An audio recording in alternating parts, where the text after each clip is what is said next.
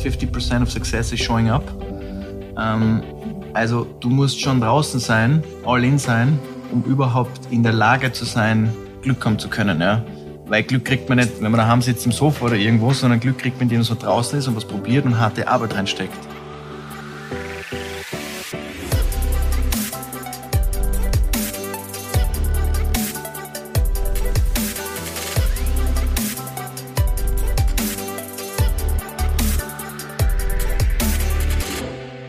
Heutigen Folge Constantly Changing, Constantly K habe ich einen wirklich beeindruckenden Gründer zu Gast. Martin Murray von Waterdrop spricht oder plaudert aus dem Nähkästchen. Er ist eigentlich kein großer Fan von Weisheiten. Das hat er mal gleich am Anfang gesagt. Also niemand, der jetzt Zitate raushaut. Aber ich kann euch sagen, er hat so viel Gutes gesagt, dass ich nach dem Podcast rausgegangen bin und habe mir gedacht, so, jetzt reise die Welt, um es auf den Punkt zu bringen. Und es war so lustig, weil vor der Tür bin ich dann gestanden vor dem Büro.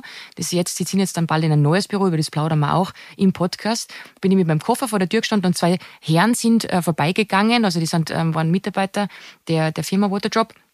Und dann habe ich kurz mit ihnen gesprochen und dann hat einer der beiden gesagt, ein Anwalt, der hat gesagt, it all started with a drop and now it's an ocean. Und ich finde, das beschreibt so, so gut. Aber natürlich war es nicht immer so, wie es jetzt ist. Und über genau diese Entstehungsgeschichte der Water Drops sprechen wir mit dem Martin. Los geht's. Viel, viel Spaß. Servus, Martin. Wie geht's da?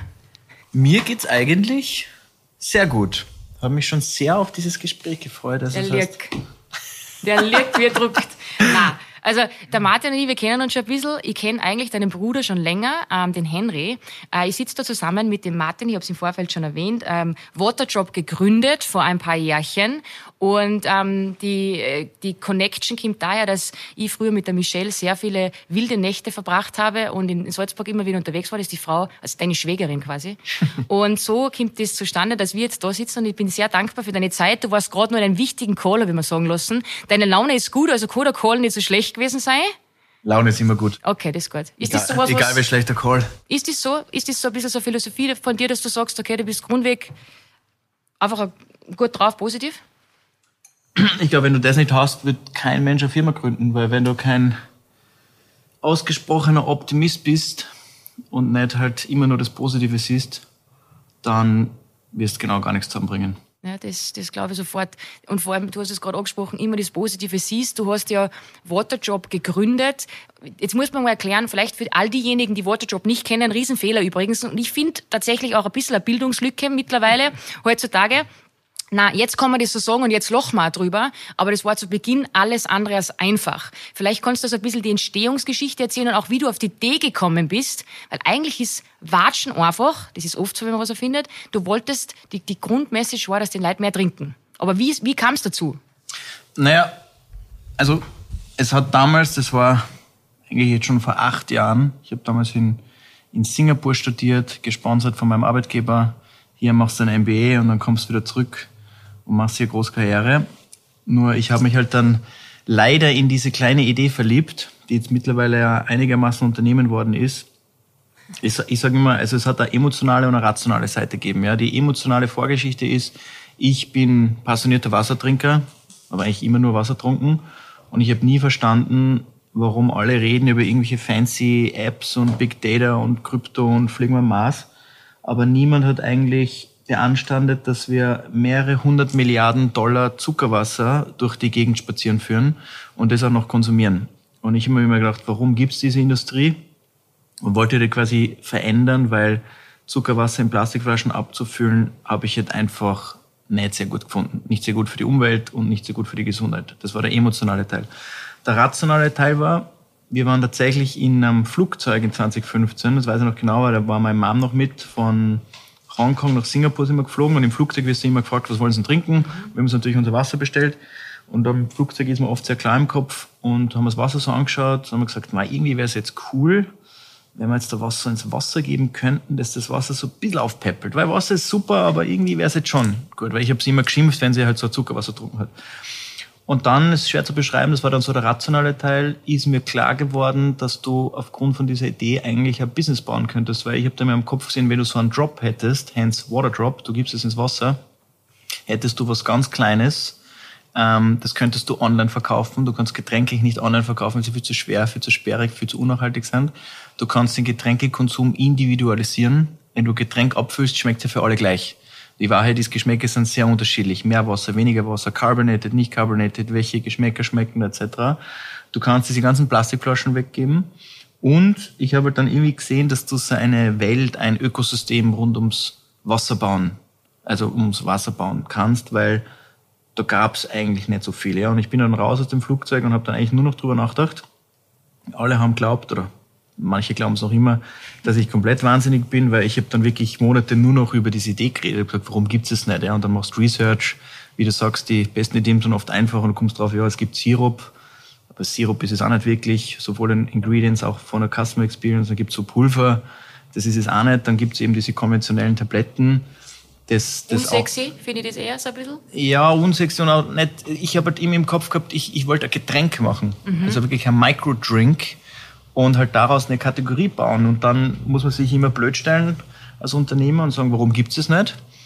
Und wenn du dann oft genug fragst, ist die Antwort oft, ja, weil es halt noch nie jemand gemacht hat. Und ich war damals eben in Singapur, habe da etliche Monate Research gemacht alle anderen Kollegen von mir sind zurück in ihre gut bezahlten Jobs und ich habe dann gesagt, vom Ende vom MBA, ich kündige jetzt und mache mich jetzt selbstständig mit dem Ding. Und alle haben geglaubt, das ist ja wirklich komplett bescheuert. Ich habe zehn PowerPoint-Slides gehabt, irgendwie Anzahl Leute, die an mich geglaubt haben. Aber nur kein Produkt zu dem Zeitpunkt Nix. oder hast du schon irgendwas gehabt? Okay. Ich habe so einen ganz frühen Prototypen gehabt, der wirklich eine Katastrophe war. Also der war weder verpackt, der hat sich nicht aufgelöst, das war eigentlich, eigentlich was gar nichts. Ähm, nur ich habe einfach ich habe das einfach so klar gesehen, wie es, was es sein könnte. Und ich habe die Überzeugungskraft und die Willenkraft gehabt, die zum einen mir ermöglicht hat, auszublenden, was andere Leute so glauben. Das ist eine der Sachen, die du sehr schnell lernen musst mhm. als Unternehmer. Das muss dir komplett wurscht sein, was andere über dich sagen, weil es werden alle immer alles besser wissen, mhm. bis du erfolgreich bist. Und das andere war, es war mir eigentlich egal, wie lange es dauert. Ob das jetzt ein Jahr dauert oder zehn Jahre, ich wollte das einfach bauen. Und das hat mich so überzeugt, dass ich dann seitdem das ist jetzt irgendwie ja sieben Jahre, seitdem eigentlich nichts anderes mache wie, wie Waterdrop bauen. Also vielleicht nur in einem Satz. Also die, die, die Idee ist, wir wollen die World's Leading Hydration Brand sein. Wir wollen halt das Thema Wasser trinken propagieren. Die Hauptprodukte sind eben diese Microdrinks, Würfelchen, die man sich ins Wasser gibt, die lösen sich auf, geben Geschmack und Funktionalität. Da haben wir schon etliche davon und haben neben den Drops haben wir auch ein Portfolio von Flaschen, Karaffen, Gläsern, Wasserfiltrierung, alles halt irgendwie aufgebaut, was halt hilft, mehr Wasser zu trinken und weniger Zuckerwasser. Was mich jetzt interessiert ist, das ist unfassbar beeindruckend und ich habe jetzt schon ähm, vier, fünf Punkte mir notiert und ich glaube, das ist für jeden, ähm, der jetzt zuhört da draußen, für jeden angehenden Gründer, Gründerin, ähm, waren da jetzt schon sehr, sehr gute Sätze dabei, mit dem äh, jeder was anfangen kann, ähm, auf die ich dann nochmal eingehe, ich habe es notiert. Aber jetzt müssen wir die Uhr nochmal zurückspulen, weil was mich interessiert ist, wie kam es zum ersten Prototypen und wie, wo fängt man überhaupt an? Ich glaube, was viele haben, die jetzt zuhören, die, die haben eine Idee. Und die haben wie du, die fliegen im Flugzeug, Flugzeug auf einmal haben sie eine Eingabe und denken sich, boah, geil, warum gibt's das eigentlich nicht, ja?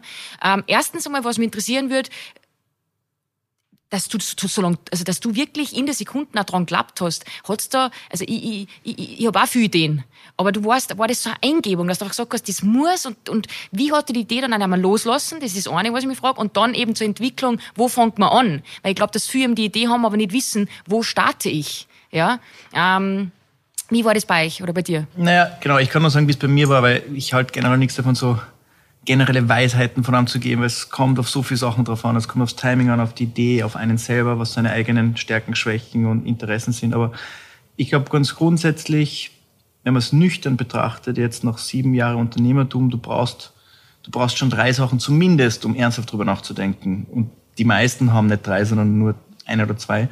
Das erste ist, du brauchst mal einen wirklichen USP, ja.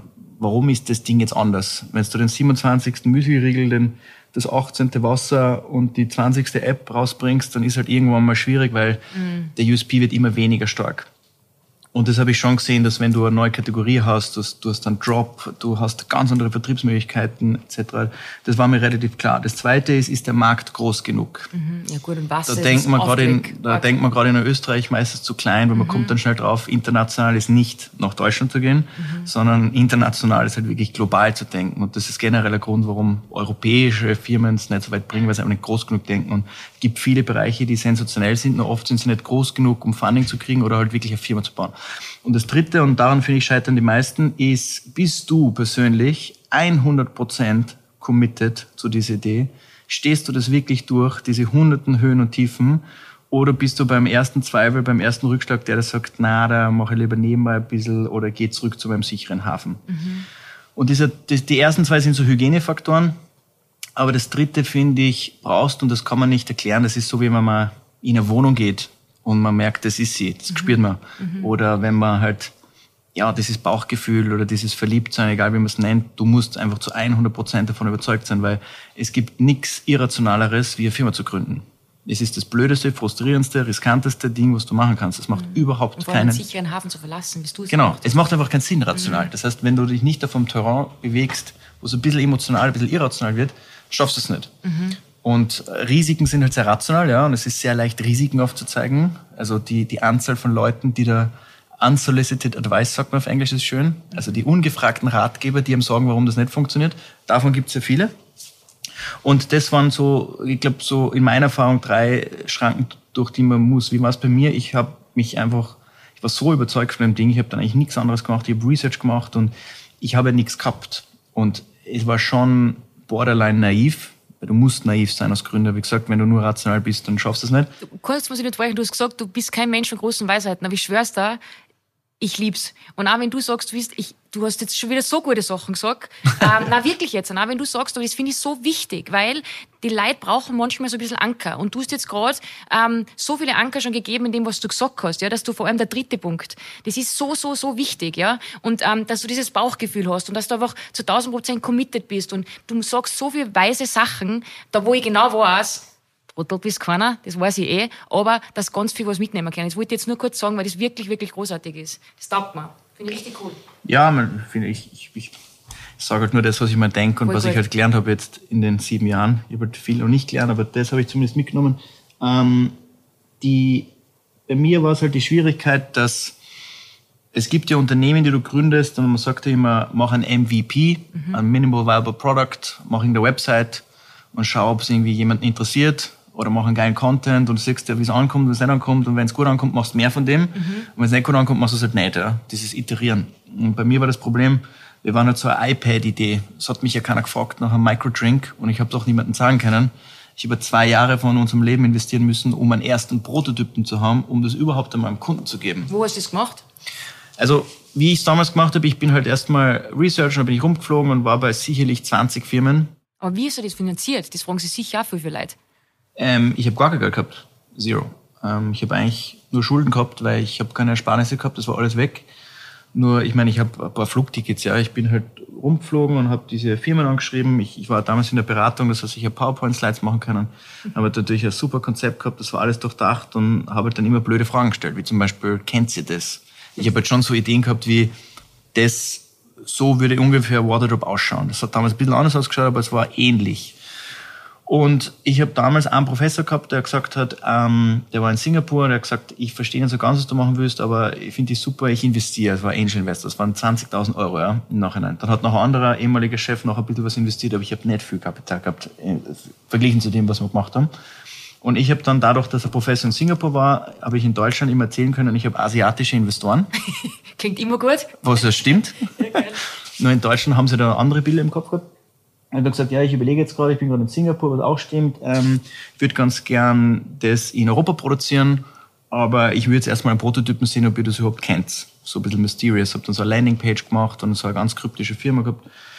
Und war da sicher bei 20 Firmen, die glaubt haben, ich bin komplett wahnsinnig und haben mich nicht ernst genommen, weil es ja schon technisch sehr komplex ist, was wir gemacht haben. Also machen wir so eine Rezeptur, extrahieren mal Früchten und Pflanzen auf, auf dem höchsten Qualitätslevel, ähm, komprimiert das einmal in einen Würfel und dann verpackt das auch noch irgendwie. Aber hast du, bist du dann hingegangen und hast gesagt, du willst zwei Gramm, ich sage jetzt irgendwas, okay, aus Laie, Apfel und zwei Gramm irgendwas, irgendwelche Elektrolyte oder wie, wie, wie, wie stellt man sich das vor? Also du musst irgendein Konzept gehabt haben, weil du kannst ja nicht sagen, hey, wie ein Würfel und der sollte nach Melone schmecken, oder wie? Na, also ich kann auch sagen, wie ich es gemacht habe, wie du, ich habe ja am Anfang, habe ich ja nicht so viel Konsumenten oder sage ich mal Businessleute braucht. Ich habe Techniker gebraucht, die mir gesagt haben, wie das geht. Mhm.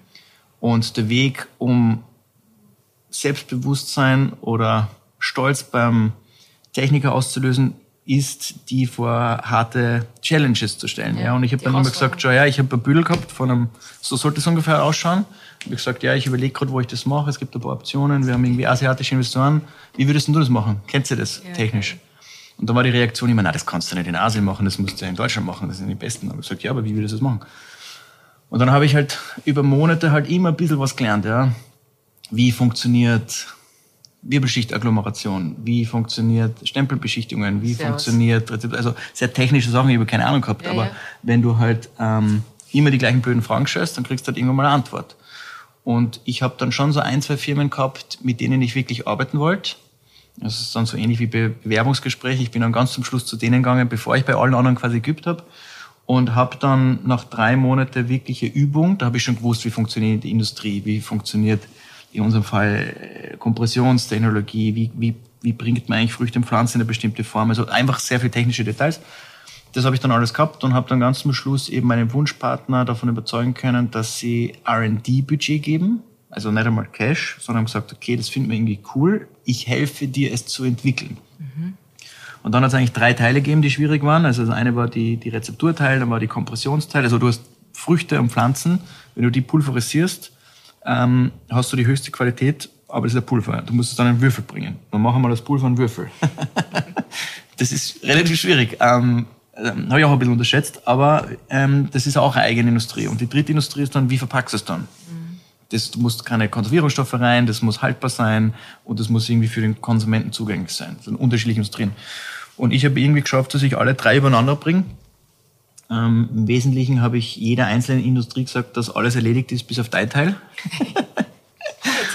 und dann haben halt alle drei gesagt, ja passt, machen wir. Und so haben wir über zwei Jahre lang den ersten Prototyp entwickelt. Ja. Also die, wir haben sicherlich also haben kein Geld gehabt, gar nichts. Also ich habe hier in Österreich ist ja sensationell, du kriegst ja da vom AMS kriegst du Unterstützung. Ähm, Unternehmensgründerprogramm hat das, glaube ich, mhm. geheißen. Und wir haben sicherlich hundertmal gehört von denen, warum das nicht funktioniert. Und ja, hören das auch noch immer. Und sind dann nach zwei Jahren Entwicklung 2017 dann schlussendlich mit einem ersten Produkt auf dem Markt. Ne? Nach zwei Jahren Arbeit mit vollster Unsicherheit und überhaupt keine finanziellen Reserven. Ähm, das, war, das war der Start. Krass. Also das ist, man darf das nicht vergessen, das klingt immer alles, wenn das eh schon seit 2000 besteht, aber das ist fünf Jahre her und seitdem ist die Entwicklung aber sowas von obersteil bergauf. Aber zwei Jahre hat es gebraucht. Glaubst du, dass viel scheitern eben schon in diesen zwei Jahren, weil du hast wahrscheinlich etliche Male Nein gehört. Was war so, hat es einmal so einen Punkt gegeben, wo du da gedacht hast, so, ja scheiße, jetzt weiß ich nicht, wenn jetzt nur irgendwas kommt, dann, dann weiß ich nicht mehr, oder war das, ist das nie zur Debatte gestanden? Hast du immer gesagt, okay, na, der Weg ist das Ziel? Ähm das ist eine sehr gute Frage. Also der erste Punkt, ich glaube, dass die, das klingt jetzt auch wieder so nach einer Plattitüde, aber die, die meisten Firmen werden nicht gestartet, weil es die Leute nicht durchziehen. Ja. Mhm. Es ist halt einfach wirklich schwierig. Und man glaubt, man gründet irgendwas und das funktioniert gleich. Das, das, selbst die besten Firmen dauert es Jahre, bis so irgendwas mal funktioniert. Ähm, und da geben halt die meisten auf, ja, zu meinem dritten Punkt zurückzukommen. Also diese Conviction zu haben, die viele machen nebenbei oder glauben, was die, wenn der erste Erfolg nicht sofort kommt, das, das ist halt nicht so. Also die Antwort ist definitiv ja, vor allem wenn man so eine Zero-to-One-Gründung macht. Ja, es gibt ja, viele, gibt, du kannst ja Unternehmer, du gibt ja so viele Sachen, die du machen kannst. Es muss ja nicht jeder was komplett Wahnsinniges von Scratch entwickeln. Du kannst irgendwas nehmen und besser machen. So, das ist das Risiko vielleicht nicht so. Ähm, aber ja, definitiv glaube ich, dass daran die meisten scheitern. Und bei uns war es so, oder bei mir war es so, also die Wahrheit ist, ich habe tatsächlich nie daran gezweifelt, wirklich nie. Und wir haben sehr düstere Stunden gehabt. Also das war immer wieder, habe ich mal was überlegen müssen, warum es jetzt nochmal probieren und so. Alle Firmen schon gesagt haben, komm, jetzt lass mal sein. Ähm, ich habe eigentlich in meinem Herzen immer gewusst, dass ich es hinkriege. Ich habe halt nur nicht gewusst, wie lange es brauchen wird. Mhm. Und es war also mir einfach. Dieses Urvertrauen hast du gehabt, eigentlich, kann man sagen, oder? Ja, es ist irgendwie, hätte ich schon hingebracht. Ja, und ich habe schon, wenn der Wurscht ist, ob das jetzt ein Jahr dauert oder fünf, mhm. das ist schon eine lange Zeit. Die meisten Leute wollen halt schnell Erfolg, ja, und schnell irgendwie, keine Ahnung was, und schnell einen gewissen Lebensstandard oder halt irgendwie, was weiß ich was, was man heutzutage alles will und, und was ja, mhm. Vacations ja, und ja. dort und Gehalt und groß dabei sein auf Instagram. Das ist halt schwierig, ja. Und wir haben halt alles ausgeblendet und haben zwei Jahre lang einfach nur gearbeitet. Und das ist halt etwas, was ich ja nicht jedem unbedingt empfehlen würde, ja. Mhm. weil das musst du auch wollen und, und, und können. Aber so war es bei uns. Ich habe gewusst in meinem Herzen, wir kriegen es hin. Mir war egal, wie lange es dauert. Und ich finde, wenn man lang genug dran bleibt, wenn es Sinn macht, was man macht, dann wird das auch irgendwas. Und ich glaube, du was bei dir ähm, auch sehr schön zu beobachten war, mit einer Frau gesprochen, mit der Melanie, die ja auch seit Tag eins an deiner Seite ist, quasi seit der ganze Wahnsinn gestartet hat. Ähm, durch ihre Geschichte und wie, wie sie mir ein paar Details erzählt, finde ich das so schön zu beobachten, wie bodenständig ihr immer wart und auch immer noch seid. Weil, wie du ja schon gesagt hast, und ich glaube, es ist ganz oft das Problem auch auf Social Media oder wenn man oder im Sport, Spitzensport, Fußball. auf einmal kriegen die so viel Geld und auf einmal glauben sie, sind der Shit. Aber du weißt nicht, was morgen passiert. Und langfristig und nachhaltig zu bestehen, ähm, finde ich, und das ist auch meine größte Philosophie und einer meiner wichtigsten Werte, ist einfach normal in der Birne zu bleiben, bodenständig zu bleiben und humble einfach, ja. Und dankbar auch über die Erfahrungen, was man machen hat dürfen. Und das ist ähm, ein, ein, ein das finde ich so beeindruckend. Bei dir, beim Henry, und den dritten kenne ich nicht, den dritten Grün, aber mittlerweile seid ihr zu dritt. Also es war ja dann, vielleicht können wir über das auch noch sprechen, du warst ja dann, du hast jetzt oft in einer Wir-Form gesprochen, dein Bruder kam ja dann auch dazu, oder? Der ist ja aber ein paar Jahre jünger. Und, beziehungsweise der zweite war eigentlich vor dem Henry, war ja noch der, der das ja, Christoph. Design, gell? Ja, ja, der, also. Hermann, genau. Ja, also zunächst mal, ja, also ohne Familie, also das war mir auch sehr wichtig mit der Melle, ich meine, ohne, ohne dem wäre es gar nicht gegangen und wir haben ja gefühlt eh schon immer, aber ich glaube, jetzt sind ich vergesse immer ehrlicherweise, ich hoffe, sie hört nicht zu, aber sie hört sicher zu. 15, 15 bis 20 Jahre, das ist so der Zeitrahmen. Aber wir haben ja nebenbei auch drei Kinder gekriegt. Ja, das ist also ja. das, das, das kommt dann auch noch dazu. Ähm, aber ohne das wird es definitiv nicht gehen und es gibt einem einfach auch sehr viel Erdung und Kraft und Spaß. Teilweise Frustration, aber sehr viel Spaß. Ähm, aber ja, zur ähm, Christoph, wir haben eben, wie ich 2015 allein unterwegs war, habe ich halt jemanden gesucht, der komplementär zu mir ist. Du musst ja auch wissen als Gründer, was du kannst, was du nicht kannst. Ich, da muss ich auch wieder reingrätschen. Ich glaube, dass viel Leute und auch wieder diejenigen, die zuhören und was mitnehmen möchten, ein Problem haben abzugeben. Und ich glaube, du kannst nur dann wachsen, wenn du die duplizierst und die jemanden ins Boot holst, der, das, der Dinge kann, die ich nicht kann. Weil ich kann nicht alles kennen. Und so war es bei dir immer. Und das finde ich wieder geil. Ja, genau, es gibt mehrere Wege, aber ich habe es genauso gemacht. Ich habe mich sowohl dupliziert mit dem Henry dann und auch komplementär den Christoph dazu geholt der auch, by the way, das war so auch, auch der, eigentlich der gescheiteste ist, mit dem ich je gearbeitet habe oder auch gesehen habe. Der ist ähm, immer noch da, gell? Ja, ja. ja. Und ähm, den haben wir halt zuerst, oder da war ich de facto allein mit, mit, mit dem Raffi, ähm, den haben wir dazu geholt, um das Packaging zu entwerfen. Und dann hat er uns halt kennengelernt und ist halt irgendwie einmal die Woche ins Büro gekommen. Da waren wir da im siebten in so einem Coworking Space da war, glaube ich, Dienstag oder Mittwochabend, ist immer Christoph gekommen. Ähm, dann haben wir über Packagings geredet. Es war eineinhalb Jahre vor dem Launch. Wurscht, ähm, du, bist und, du, bist du Nein, wir haben da wirklich, wenn wir teilweise bis zwei davor mal über Schriftgrößen debattiert. Ja, das muss man sich vorstellen. Also, wenn man nicht am Markt ist, hat man schon sehr viel Zeit. Aber ähm, der Christoph hat sich dann auch so, so verliebt in die Idee, dass er gesagt hat, ich, ich steige da voll ein. Ja. Und was halt den getrieben hat, war, er hat Industriedesigner, Architekt, hat sehr viele Produkte designt für sehr große Marken. Und da hast du halt oft das Problem, dass diese coolen Sachen immer in der Schublade verschwinden und nie in den Markt kommen.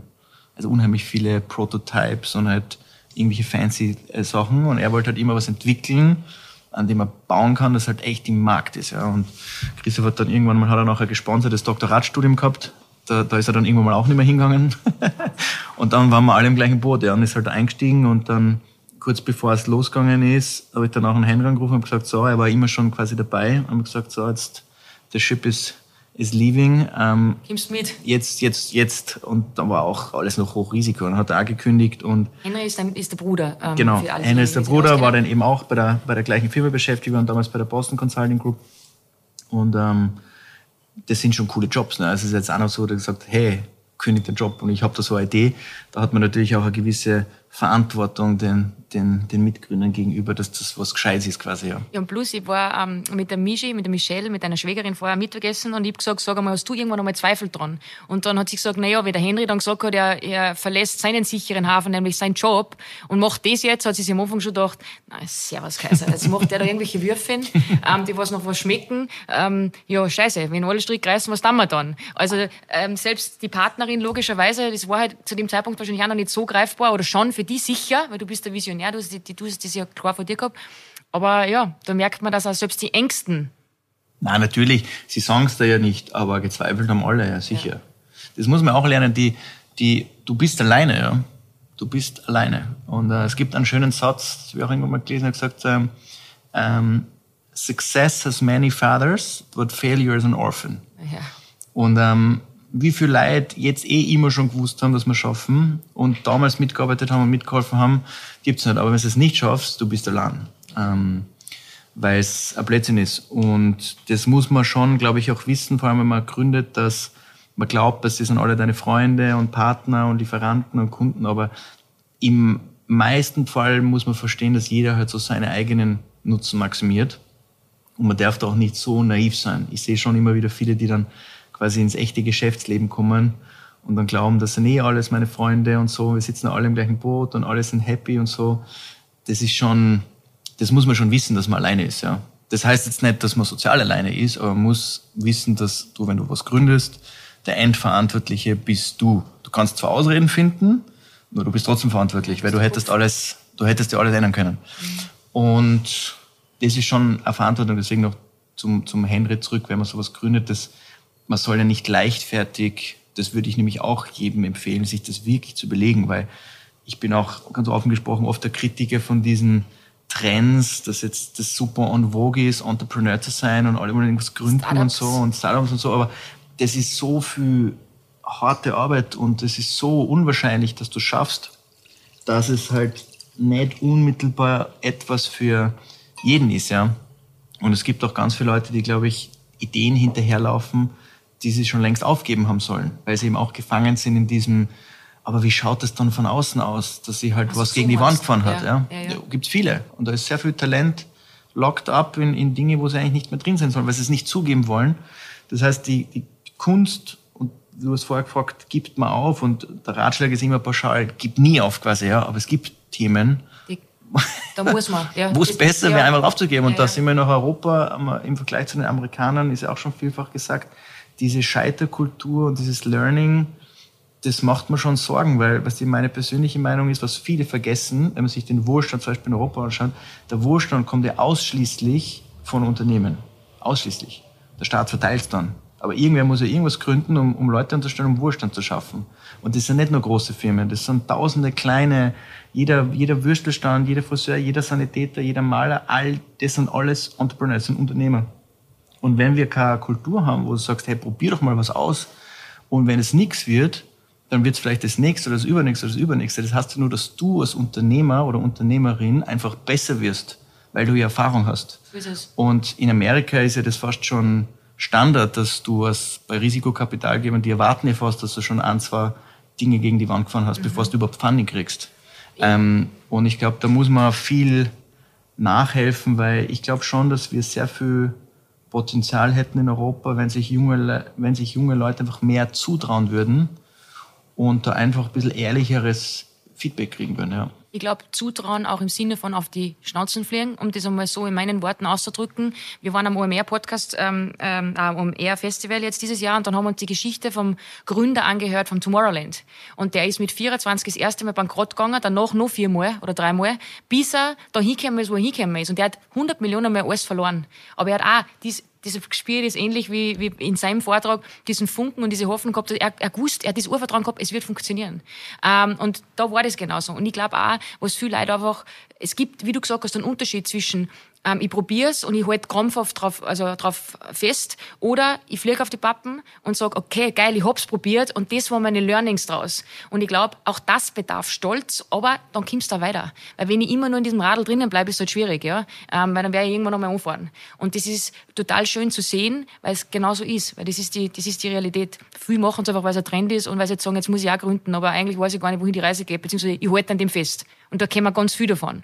Aber nach, nachhaltig und langfristig zu bestehen ist halt die andere Geschichte. Wie viel würdest du sagen von jetzt die Geschichte von Waterjob bis heute und vor allem von zurück zur Gründerzeit, wie viel war, glaubst du, im Prozent oder nicht im Prozent, aber ungefähr Glück und wie viel war, also zur richtigen Zeit am richtigen Ort oder eben wirklich harte Arbeit? Das ist eine sehr gute Frage. Also Glück ist immer ein extrem großer Teil davon. Nur Glück ist auch ein Konzept, über das man reden muss, weil es hat, glaube ich, auch wer andere gesagt, die, ich sage jetzt nicht wer, eine Politikerin hat einmal gesagt, 50% of success is showing up. Mhm. Ähm, also du musst schon draußen sein, all in sein, um überhaupt in der Lage zu sein, Glück haben zu können. Ja? Mhm. Weil Glück kriegt man nicht, wenn man daheim sitzt im Sofa oder irgendwo, sondern Glück kriegt man, indem man so draußen ist und was probiert und harte Arbeit reinsteckt. Mhm. So hast du überhaupt die Möglichkeit, im Club mitzuspielen, um Glück zu kriegen. Das, Glück ist nicht, das fällt einem nicht zu. Das gibt einen Grund, warum man sagt, ja, ähm, Glück des Tüchtigen und so. Also die zwei sind schon korreliert, die kann man nicht getrennt voneinander sehen. Ich glaube, als Unternehmer ist meine tiefste Überzeugung, es ist sehr, sehr viel wirklich harte Arbeit, weil du die ganze Zeit halt Dinge optimierst. Und je mehr du optimierst, desto mehr du ausprobierst, desto mehr hast du die Möglichkeit, dieses, ich nenne es jetzt mal Glück zu finden. Technisch bei Startups ist ja das Glück Product Market Fit. Weil du kannst ja eine gute Idee haben, nur wer sagt, dass es dafür einen Markt gibt, ja. So, und du musst ja die Idee so lange marinieren und so lange kneten und verändern und dazu dann, bis du rausfindest, boah, jetzt habe ich was. Zu deinem Beispiel Tomorrowland, mhm der hat irgendwie fünf andere, ich kenne die Story gar nicht, ja. aber der hat wahrscheinlich fünf andere Festivals probiert, die nicht so gut waren, bis er rausgefunden hat, boah, das Ding hat Product Market Fit, boom. Und die Leute sehen halt, ja, Glück, hast du irgendein Festival gegründet. Ja, ja. aber davor steckt halt sehr viel Arbeit an Iteration. Es gibt kaum Ideen, wenn du die erfolgreichsten Firmen anschaust, die sind alle durch eine lange durch, Durchstrecke gegangen, bis sie herausgefunden haben, was ist die richtige Rezeptur, was ist das richtige Vermarktungskonzept, was ist das richtige Slogan, was ist der richtige das das dauert. Das heißt, ich kann sie, ich würde sie nicht trennen. Ich habe die Prerequisite, die Grundvoraussetzung ist eben diese drei Punkte. Das muss anders sein. Der Markt muss groß genug sein und du musst halt so verliebt sein, dass du wirklich alles da reinsteckst. Und dann hast du überhaupt die Chance, Glück zu haben. Mhm. Und Glück zu erfahren. Glück zu erfahren, ja. Das, das Thema, was man dann auch noch dazu sagen muss, ist, man darf sich auch nicht verleiten lassen zu glauben, dass so viele erfolgreich sind, wie man sieht. Weil du siehst halt leider nur die Gewinner du siehst ja nur die Leute, die halt jetzt so wie ich jetzt interviewt werden und halt dann so Weisheiten von sich geben. Aber du siehst ja eigentlich nicht die 99 Leute, die es probiert haben, ähm, die es halt nicht geschafft haben. Mhm. Weil das ist eben auch Teil der Wahrheit, dass die Leute, die es halt schaffen, kriegen Aufmerksamkeit und werden somit noch größer und die, die es nicht schaffen, die, die sieht man halt nicht. Ja. Und die haben halt vielleicht geniale Ideen gehabt und haben genauso hart gearbeitet, vielleicht noch mehr, aber waren halt zur falschen Zeit am falschen mhm. Ort oder haben halt irgendwie andere Sachen nicht mhm. funktioniert. Und es kann so viel schiefgehen, dass ich mir gar nicht so viel Gedanken drüber machen würde. Du brauchst dieses Grundvertrauen, das finde ich ein schönes Wort, diesen, diesen Glauben, weil es wird so und so schiefgehen. Das stimmt auch. Also alles, was schiefgehen kann, wird schiefgehen. Und es sind so viele Probleme kommen, an die du noch gar nicht denkst. Und zum Beispiel ein, ich würde immer sagen, ein Problem zu vermeiden, ist auch Glück. Ja. Das heißt, lang ausgeholt, aber die Konzepte würde ich nicht trennen. Du musst an das Ding glauben, du musst die Arbeit reinstecken. Es ist sehr, sehr viel harte Arbeit Unternehmertum, das sehen viele nicht. Und dann hast du überhaupt die Chance, ähm, ein Lucky Punch irgendwann zu haben. Ja. Werbung. Meine Lieben, alle, die mir auf Instagram folgen, wissen, dass ich nicht wirklich große Probleme habe, viel Wasser zu trinken. Aber, und jetzt kommt der springende Punkt, ich weiß, dass ganz, ganz viele da draußen denen fällt das eben nicht so leicht, ja. Und dann greift man schneller mal zu den ungesunden Getränken mit sehr viel Zucker und Waterjob hilft dir genau das zu tun, Wasser zu trinken, aber das ganz ohne Zucker, mit den besten Frucht- und Pflanzenextrakten und jeder Menge wertvoller Vitamine. Ich mag den Satz sehr, sehr gerne, den Waterjob mir da auch ähm, aufgeschrieben hat und den möchte ich euch vorlesen, nämlich Waterjob hat die besten Zutaten der Welt und belebt so den besten Drink der Welt, nämlich, und jetzt kommt's, gut zuhören, das ist normal und bleibt Wasser. Und ich mag das, ich mag diesen, dieses Gedanken, diesen Gedankenspiel und ich bin ein Riesenfan der Brands und zwar seit Jahren. Der neue Eistee-Geschmack, also die neuen Waterdrops mit Eistee-Geschmack sind unglaublich gut. Ihr habt ja auch während des Interviews getrunken und ihr wisst alle, die sich meine Stories tagtäglich geben. Ich liebe die Waterdrop Flaschen. Ich habe mittlerweile eine ganze Sammlung zu Hause. Ähm, die könnt ihr euch gönnen mit meinem Code Karin10, Karin groß geschrieben, 1.0. Da gibt's jetzt minus 10% auf das gesamte Sortiment, unter anderem auch auf meine ganzen Flaschen. Viel, viel Spaß beim Shoppen. Werbung Ende. Lucky Punch ist äh, mein nächstes Stichwort als eure Moderatorin. Na, ehrlich jetzt, weil ich war jetzt ja dann auch bei Höhle der Löwen. Denkst du, das war so ein bisschen, äh, äh ich, ich habe jetzt wieder vorgespult, weil dann ist der Henry gekommen und dann hat das Ganze ein bisschen, dann sind die ersten Investoren, glaube ich, gekommen, die, da ist dann auch schon ein bisschen, bisschen ähm, das hat sich auch schon gewachsen quasi. Ähm, kann man sagen, dass, also ich würde jetzt nichts überspringen, also korrigiere mich, wenn ich jetzt davor, wahrscheinlich habe ich tausend Sachen vergessen, aber ähm, für all diejenigen, die sich das nochmal anschauen wollen, ihr wart dann eben bei der österreichischen Version, wie heißt das bei uns, vier Minuten, vier Millionen, drei Minuten, drei Millionen, bei dem in Deutschland Höhle der Löwen. War das so ein Ritterschlag, kann man sagen? Mm. Zum damaligen Zeitpunkt hat sich schon so ausgefühlt. Wann ich war mein, das so von der Zeit? Das war 2018. Ich glaube, wir waren im Februar 2018 bei der Aufzeichnung und dann, also September, Oktober 2018, ja. Und zu dem Zeitpunkt war der Henry dann schon äh, mehrere Jahre im Unternehmen, oder? Zwei, drei ja, Jahre. Ja, ja, ja, da waren wir, waren zu dritt und ich meine, das, das Problem ist als Gründer, du hast ja nie Ressourcen. Du hast ja nie genug Mitarbeiter, du hast nie genug Kapital und ehrlicherweise war auch unser Stil nie so, wir waren nie so Publicity-Light. Wir waren im Hintergrund und haben halt gearbeitet und die Marke sprechen lassen, nicht uns. Nur, die haben lustigerweise dann bei uns angefragt. Ah, die haben gesagt, okay. hey, wollt ihr ähm, die, die, das, das Österreichische hätten wir aus verschiedenen Gründen wahrscheinlich nicht gemacht damals, aber die, die, die haben dann bei uns angefragt, wollt ihr das machen? Und die erste Reaktion war lustigerweise, na sicher nicht. Mhm. Warum? War das so? War das so als Vorurteile? Unser, so, nein, einfach nicht so unser Stil und super peinlich, da vor der Kamera sein und so. Und dann haben wir uns das angeschaut und haben gesagt, na, ich habe es eigentlich dann überzeugt. Ich habe gesagt, hey, ähm, da, da muss ich vorstellen, wie unser Leben damals war. Wir haben damals einen Pop-Up-Store gehabt, wo wir von früh bis spät gearbeitet haben, auf der Mariberstraße.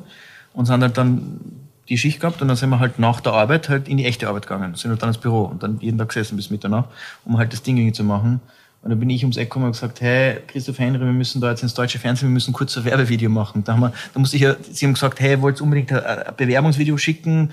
Finden wir super spannend. Dann haben wir so ein ganz trauriges Bewerbungsvideo gemacht.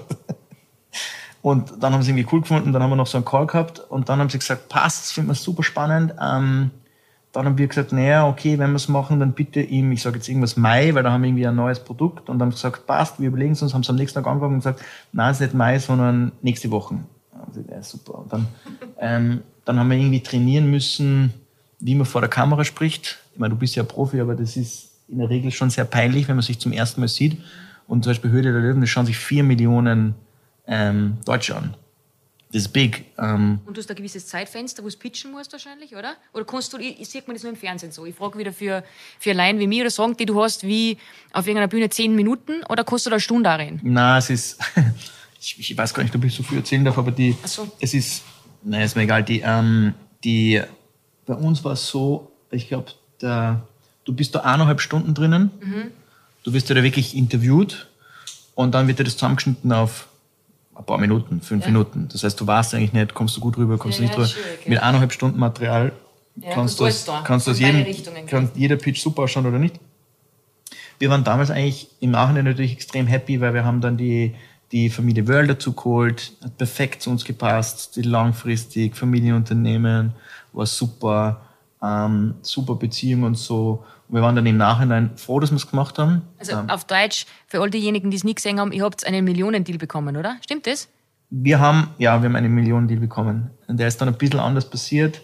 Wir haben, glaube ich, damals eine Million Euro bekommen für, weiß ich schon gar nicht mehr, einen, einen gewissen Anteil. und haben dann die Hälfte davon genommen und die andere Hälfte nicht. Und das war natürlich, es war halt einfach eigenartig, weil auf einmal war man im deutschen Fernsehen und überall und, und Presseanfragen und war natürlich dann schön für das Wachstum in Deutschland, weil da haben uns einige gekannt und so und wir haben viele Fans gehabt von Anfang an in der Community, die das mega gefeiert haben. Und im Nachhinein war das Echo halt extrem positiv. Nur du hast mich gefragt, wie war die Reaktion? Die erste Reaktion war, das ist jetzt nicht so unser DNA, dass wir da vor einem Millionenpublikum Waterdrop quasi vorstellen. Uns war immer lieber, dass es um die Marke und um die Story geht und nicht Aber so. ein geiler Hebel ist, muss man ja ganz klar sagen, im Nachhinein betrachtet. oder? Na, Das war absolut, absolut. Vor allem, das hat perfekt zusammengepasst dann mit unserer Expansion nach Deutschland. Wir waren damals ja nur eigentlich in Österreich und dann sind wir nach Deutschland und sind dann eben sehr schnell auch nach Frankreich und Tschechien und etliche andere Länder. Deswegen, aber für, für, für Deutschland hat es schon ex, extrem geholfen, muss man sagen, ja. Und war eine sehr lustige Erfahrung, ja. muss mir das nochmal anschauen. Weil Thomas Nein, ich bitte nicht. als Person noch nicht kennt. Jetzt, jetzt kenne ich die, jetzt möchte ich das mal sehen, was da du habt. Ich finde schon, ja, ich finde es immer peinlich. Ähm, Ja, mei. Ist auch wieder Erfahrung. Schau, sind wir wieder am Thema. Ist irgendwie Erfahrung, die macht man halt. Man muss aus seiner Komfortzone raus und am Ende, am Ende vom Tag hat schon was gebracht. Also sowas jetzt auch nicht. Na, absolut. Aber deswegen, ich, objektiv ist super und wir waren sehr weit aus unserer Komfortzone. da waren wir ganz woanders. Ähm, aber you gotta do what you gotta do, So ja. ist es, so ist es. Das war 2018 mittlerweile ähm, auf eurer Homepage steht, also auf der Webseite, auf eurer Homepage, ähm, fast 300 Mitarbeiter, stimmt das? Ja, wahrscheinlich sogar ja. Unglaublich. Wie viele Stores gibt es jetzt mittlerweile weltweit? 38. Sogar in Miami habe ich das. Ja. Das freut mir natürlich wieder. Also die Weltenbummlerin. Okay.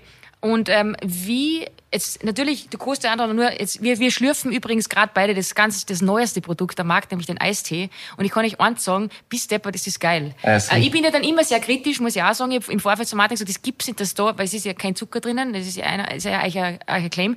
Da wird was anderes verwendet. Wie heißt das? Noch nie in meinem Leben vorher gehört.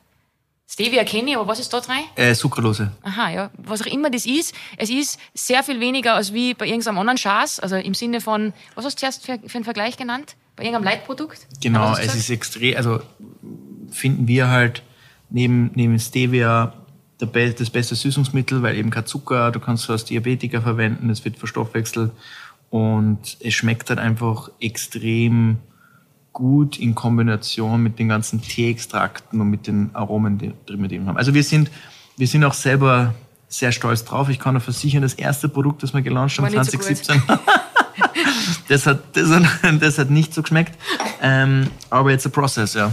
Du, ich muss ganz ehrlich sagen, ich habe ja wie du ähnlich kein Problem, Wasser zu trinken. Wir sind in die Berg groß geworden, wir haben Herz ja immer noch bei mir. Und bei uns hat es einfach nur Wasser gegeben. Oder Holersaft, wenn den die Oma, wenn es die Muße gehabt hat, dass sie, dass sie den Holersaft macht.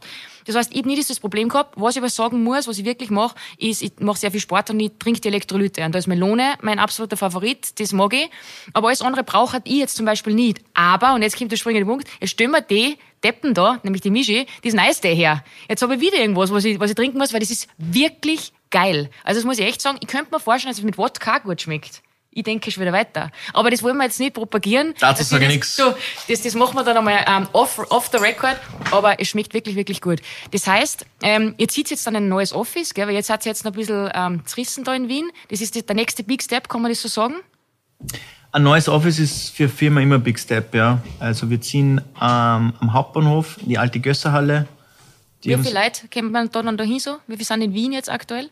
Äh, aktuell sind wir 135 und wir haben Platz für bis zu 200. Ähm, was aber bei uns jetzt passieren wird, ist, wir bauen halt jetzt immer mehr in den Ländern auf. Headquarter macht halt bestimmte Sachen und das Headquarter wird auch immer in Wien bleiben. Das finde ich auch lustig, dass wir österreichische Firma sind, nur wir haben jetzt ein Team in Miami eben, falls du mal vorbeischauen willst. Ähm, wir haben ein Team in Brno, in, in, in Tschechien und werden auch ein paar andere Länderteams bauen, weil die Zukunft von uns ist, dass wir halt ein globales Unternehmen werden wollen. Und wir müssen halt die Balance schaffen aus, was macht man aus Wien raus und was macht man halt in dem jeweiligen Land.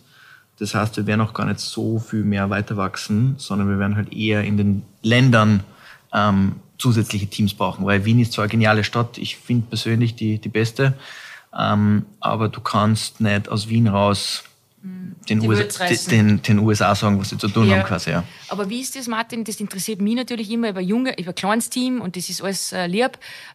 Leadership. Hast du da so eine Golden Rule, wie du leadest? Wie hast du, ihr seid ja dann auch relativ dann schon gewachsen, relativ schnell gewachsen. Und ich muss ganz ehrlich sagen, mich überfordert das oft, jetzt sind das ein paar. Aber hast du irgendwie so, wie, wie, wie kann man sich dir als, als Leader vorstellen?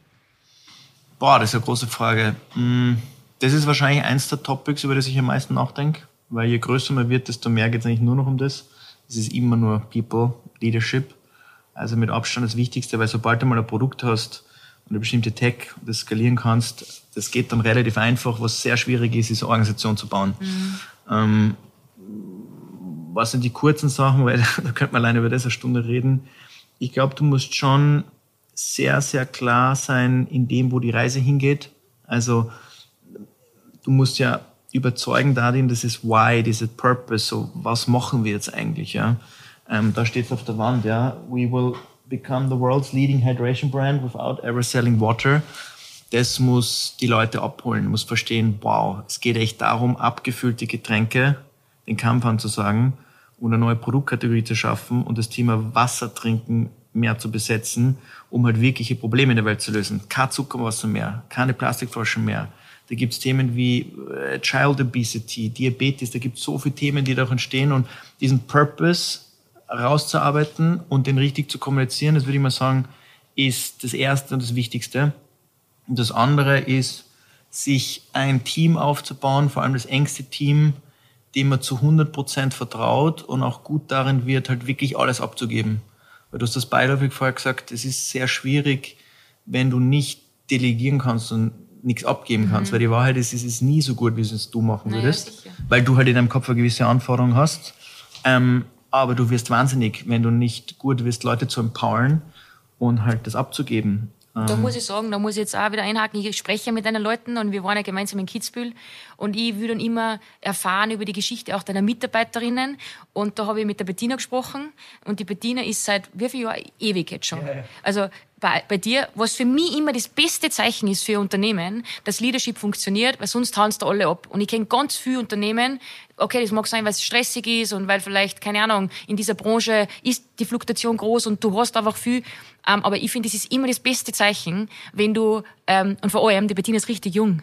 Und das war sehr, sehr, sehr beeindruckend, was die für einen Aufgabenbereich hat. Die Madeleine genau dasselbe. Die haben Teams unter sich, da denke ich mir, alter Schwede, mit Ende 20, Anfang 30 und ihr seid alle so jung. Das finde ich geil, weil das spricht für das Leadership. Das spricht dafür, dass ihr einfach sagt, okay, wir fördern und fordern. Und ich liebe das auch, das ist meine Philosophie. Ähm, ich mag das und ich mag auch die Leute wachsen sehen. Und da habe ich mir gedacht, das ist für mich die beste Bestätigung für euch, dass ihr das einfach cool macht. Und ich glaube, da stimmst du mir zu. Ja, ich meine, zu be honest, das ist auch der Bereich, wo man am meisten Fehler macht. Also das ist sehr schwierig, ähm, weil es sehr individuell ist wieder, was heißt das Leadership, aber auf das sind wir wahrscheinlich am meisten stolz. Wir haben auch Gott sei Dank, muss man ehrlich sagen, in der richtigen Zeit noch zu gegründet. Also wenn man sich die Kultur anschaut, also sind von den, von den, von den frühesten Leuten sind eigentlich noch de facto alle da. Ja, ähm, wir haben draußen eine Wand ähm, und die, die ersten 20, 25 ähm, sind alles, ich sehe eigentlich peinlich, dass man sagen, die Alten, ja, also ja. fünf, sechs Jahre, sind alle, wie du sagst, sehr jung. ähm, aber du brauchst, ähm, du brauchst schon so einen Kern und wir haben halt damals, wir haben die ersten zwei Jahre, wir haben halt sehr, sehr viel gemeinsam gemacht. Ne? Du bist jeden Tag im Büro gemeinsam, du hast alle Schlachten, alle Höhen, alle Tiefen, die ganzen Mittagessen, die ganzen Abendessen, die ganzen Firmenfeste, die ganzen Erfolge, die wir gemeinsam gefeiert haben und so, das schweißt halt schon zusammen. Ähm, und das wird halt immer schwieriger, je größer man wird, weil du kannst dann gar nicht mehr die Zeit verbringen mit Eben mit 300 Leuten. Ich glaube, das ist eben dann die Schwierigkeit. Wenn du dann wirklich so groß wirst, wie ihr jetzt schon seid mittlerweile, wie greifbar bist du dann auch? Bist du dann so ein Mensch, der zum Beispiel aus, aus, aus, aus, aus, aus Oberster dann da reingeht ins Büro und sagt, grüß euch, Havidere, da geht's jetzt noch. Aber wenn ihr dann ins große Büro zieht, wie bist du? Bist du, bist du nahbar? Würdest du sagen, du bist nahbar? Extrem. Also, wirklich? das lebe ich auch vor. Es ist, ähm, Hast du so eine Open Door Policy? Oder bist du so einer, der hätte, gut, hätte, musst hätte halt so Tür, machen, Hätte ich eine Tür, würde ich es machen, ja. ja. Also ah, ja, das okay. Büro ist, glaube ich, über das reden wir anders mal, weil das ist wirklich nicht optimal. Ähm, da mit verschiedenen Winkeln und drei Stockwerken und so, das ist nicht gut. Nur das ist das Wichtigste. Und ich finde, also der Wert, den man vorlebt, ist halt dieses, sich selber nicht so ernst nehmen. Und was weißt du, wenn ich mich nicht so ernst nehme und keine platte Typen habe, dann mhm. darf das kein anderer. Also man kann das schon so ein bisschen vorleben. Und zurückzukommen auf das Nahbare, ich glaube, die, du kannst physisch nahbar sein, ja, du kannst, teilweise ist ja auch awkward für die Leute schon. Mhm. Ähm, du sagst, aber was wichtig ist, ist, dass ähm, der Purpose und dieses Why, das, was ich vorher gesagt habe, das muss sein, warum machen wir das eigentlich? Mhm. What's the point? Mhm. Das ist jetzt einfach nur, ja, ist ein cooler Job, coole Firma, ja, lässig, da gibt es 15 andere auch, die kommen und gehen. Ähm, aber was ist eigentlich dieser Purpose? Und das ist das, was die Leute viel mehr, viel mehr zusammenschweißt. Und natürlich musst du als, als der Main Cheerleader, einer muss ja eine Firma gründen, ja. Du bist halt der, der halt dann das, das vorgibt und am meisten kommuniziert. Aber wenn die Firma größer wird, weil ich vorher gesagt habe, dieses erste Leadership-Team, das repliziert sich ja. Ähm, jede Firma ist ja dann eine Firma innerhalb der Firma. Ich verbringe ja am meisten Zeit mit, mit meinen Top 10, 15 Leuten und die halt dann wiederum mit sich und so mhm. hast du mhm. dann so eine. Jetzt in die Tiefe. Genau. Ja. Das kannst nicht du Wurzeln. allein machen. Ja, ja sicher. Ähm, aber ja, ich freue mich tatsächlich sehr aufs, aufs, aufs, aufs neue Büro und da werden wir auch, glaube ich, sehr viel Spaß haben. Cool. Hey Martin, vielen, vielen Dank. Einen Purpose, was du genannt hast, möchte ich jetzt in den Raum schmeißen. Ich habe 30 Millionen Flaschen ähm, quasi gespart, in dem seit es Waterjob gibt, habe ich auch gelesen. Also eingespart an 30 Millionen Flaschen. Das ist, muss man sich mal auf der Zunge zergehen lassen. Ich hoffe, der Wert stimmt. Steht bei euch auf der Homepage. Der ist sehr alt. Der Wirklich? ist deutlich mehr. Wie viel ja. sagen mittlerweile? Ich würde noch ein Null dranhängen wahrscheinlich. Was? 300 Millionen? Okay. Liebes Team von Waterjob auf der Homepage, könnt ihr vielleicht einmal überarbeiten, redet halt mit eurem Chef. Ähm, ja gut, ich lese nur das an, was ich da habe. Schaut, schaut euch mal die About Us Page an, die ist, glaube ich, seit drei Jahren nicht mehr abgedatet. Okay, ja, macht ja nichts. Deshalb, das ist passiert, wenn man schnell wächst. In diesem Sinne, vielen, vielen Dank für deine Zeit. Ich glaube, es hat jeder was mitnehmen können, auch wenn du kein großer Fan bist von Weisheiten rausspucken. Du hast die obergeilsten Sachen gesagt. Ähm, mir zahlt's extrem und ich danke dir für deine Zeit und ich freue mich, wenn ich eingeladen werde. Am 7. Juli ist nämlich die Feier in der neuen Firma. Na, Spaß. Wollte ich dich persönlich noch einladen, Aha, ja? Okay, ja, schau ich mich gerade selber eingeladen. Ähm, da schauen wir dann das Hunsterschlange an. 7.7. Ja. Ähm, sagen wir jetzt mal Uhrzeit und wo genau, ich wollte, ich wollte gerade sagen, die Details besprechen ja. wir dann offline. Ja. Ähm, ich freue mich sehr drauf und ich wünsche dir und deinem Team, dem großartigen Team, alles, alles Gute. Danke. Danke dir. Dieser Podcast wurde produziert von WePodit.